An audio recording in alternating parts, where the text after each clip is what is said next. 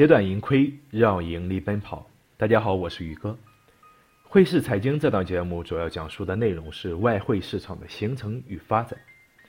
外汇交易者需要学习的内容，以及影响外汇市场的重要因素，让各位交易者知其然，更知其所以然。外汇交易平台供大家去交易的货币对有很多，但这里就出现一个问题：面对众多的货币对，我们不可能全部去做交易，因为对于我们普通交易者而言，并没有那么多的精力。那么，我们应该怎样选择自己今后去做交易的货币对呢？这就如同你去商场购物，你会考虑自己的喜好问题以及自己能够承受的商品价格，从而选择适合你的品牌去购买那些你需要的东西，衣服、首饰、鞋子等等。咱们去做外汇交易也是如此，取决于你个人条件。目标和风险承受能力，在这里我不会告诉各位选择哪些货币对才是正确的。实际上，在去做交易的时候，下诸如此类的交易决策，都是要看市场中出现的可把握的机会，从而去选择你要去交易的货币对。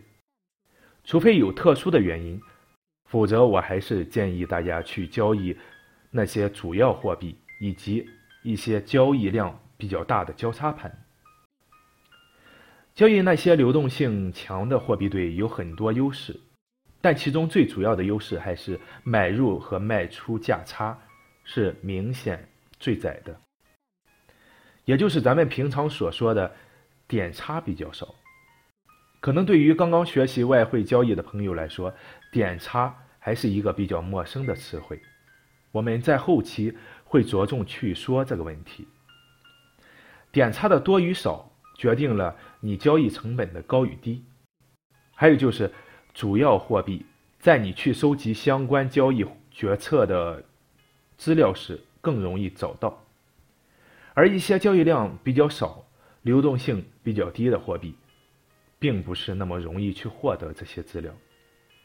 同时，你所在的地区也会影响你的交易选择，因为。对外汇交易有些许常识的朋友应该知道，外汇交易属于全球性质的投资市场。那么它必然会存在着一些货币之间的时差问题。就比如说，在北美交易市场，加元和墨西哥比索都会吸引大量的关注，因为北美时间这两种货币是比较活跃的，而且会有很多的投资机会。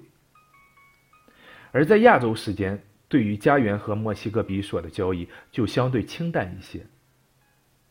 所以说对于我们国内的外汇交易者而言，最具有流通性的货币对中，可以考虑的是欧元对美元、美元对日元、英镑对美元、欧元对日元以及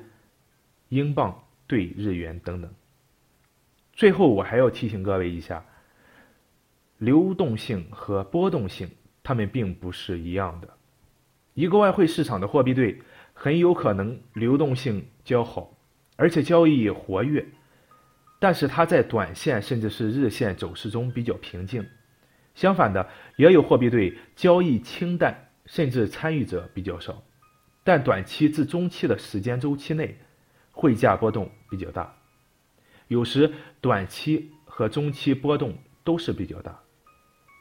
所以你要为该货币对中的两种货币可能发生的偶然事件做好准备。那些影响你所感兴趣的货币对的重大消息，可能会出现在你的非交易时间里，或者出现在平静或是清淡的交易时间里，而且肯定不会考虑到你的睡眠习惯。许多外汇交易者都是从兼职或是业余交易者开始做起的。最重要的还是要加强自己的训练，并且调整好自己，因为这一天可能会有特定交易时间，进行一些诸如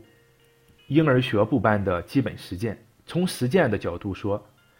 包括要为一天中的研究计划和交易管理规划好时间。从现实层面中说，如果你有一份全日制工作，这可能意味着你只能利用傍晚和夜晚的时间进行交易。不过别担心，时间一长，信心增强，你的势头也就会越来越好。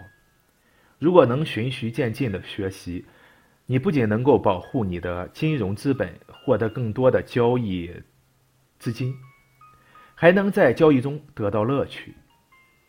身为交易者的你，对于外汇市场如有疑问，或是想要选择一个合适的交易平台，都可以添加本人微信号：hsczyg，也就是汇市财经宇哥的首拼字母。今天咱们就讲这些，感谢大家的收听，下期节目再见。